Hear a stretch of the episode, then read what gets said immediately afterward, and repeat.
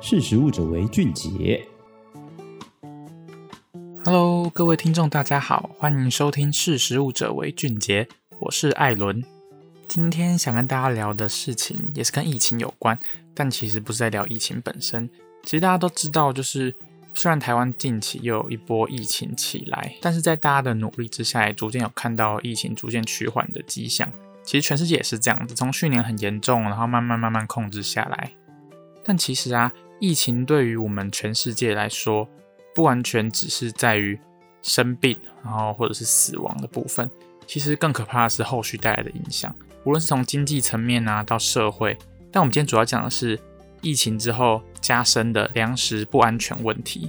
那我先跟大家说一下什么是粮食不安全。根据一九九六年世界粮食高峰会。就把粮食安全定义为任何人在任何时候均能有效取得充分、安全且营养的粮食，以满足其饮食偏好的健康生活。但我必须要先讲清楚，我今天在讲的不是说因为疫情才导致粮食不安全，因为其实全球这个饥饿问题其实一直都存在，但是疫情却是一个很关键的让这件问这个问题变得越来越严重的因素。根据联合国粮食及农业组织的统计。在疫情爆发之前，全球的饥饿人数其实就一直在缓慢的上升。从营养不良的人口总数从二零一四年的六点二四亿增加到二零一九年的六点八八亿人。农粮组织将这段时间内的这些营养不良人口上升归因于极端气候事件，或是一些区域冲突，或是最近东非和阿拉伯半岛等地区的蝗灾问题。然而，一直到二零二零年，然后新冠肺炎出现，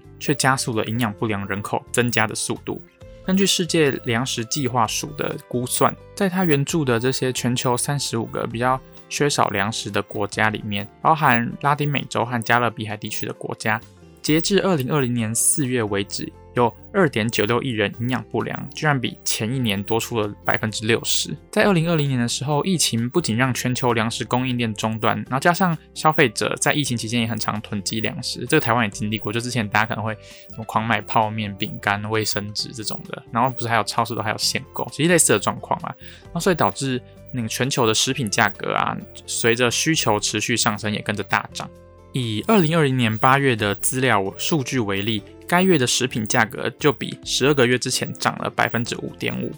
疫情的影响，尤其在低所得国家更是严重。根据世界银行最近在几个低所得的国家进行的电话民调发现，疫情使大量人口没有食物，然后尤其因为热量摄入的减少和营养缺乏，严重威胁到人民的健康，甚至可能对于该地区幼儿的认知发展产生永久的影响。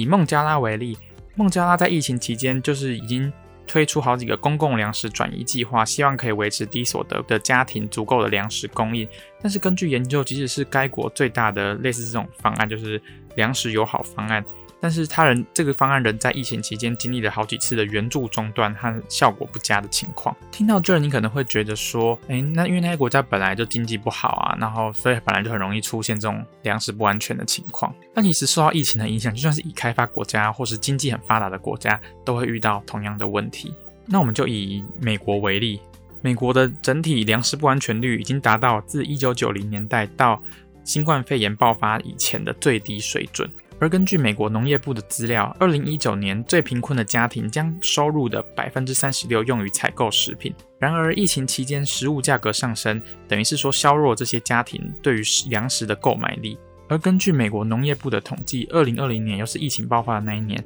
美国的超市食品采购的消费者价格指数居然增加了百分之三点五，是这十年来的最高点。而根据呃美国的非营利组织 Feeding America 的资料。估计在二零二零年，就有四千五百万人，大约七分之一的美国人都可能经历过粮食不安全。你可能会想说，嗯，有这么扯？我居然七分之一的美国人都经历过粮食不安全，就是在去年疫情爆发的时候。但你要仔细想，因为这个粮食价格是非常急剧的上涨。那你说对一般的家庭来说，可能影响还好，还可以接受。但如果是对于那些比较贫困的家庭啊，或者是收入很大一部分都用在这些都已经用在粮食的这些家庭，他可能已经没有其他的额度可以再去购买更多的粮食。那当然就是会影响他们的粮食消费。你可能会你用一样的钱，可能只买的比较少，或是你可能你需要买品质更差的粮食来维持你的足够的摄取。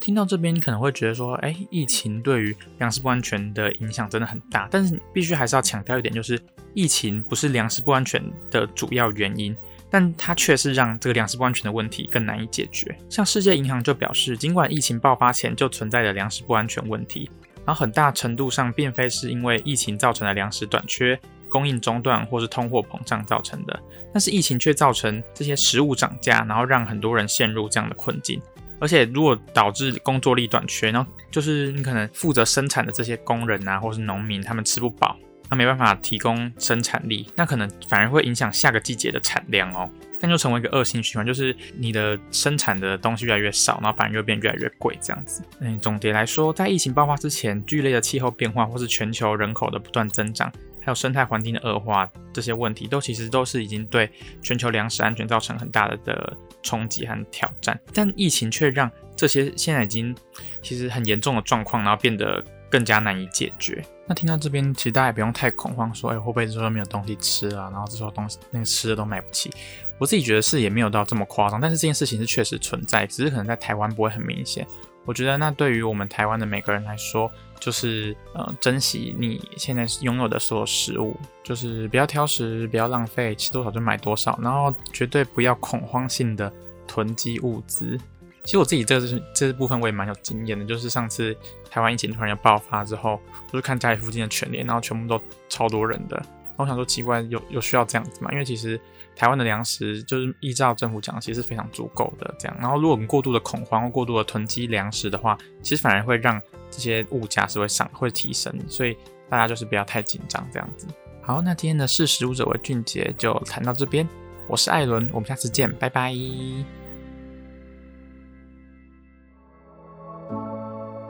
识时务者为俊杰。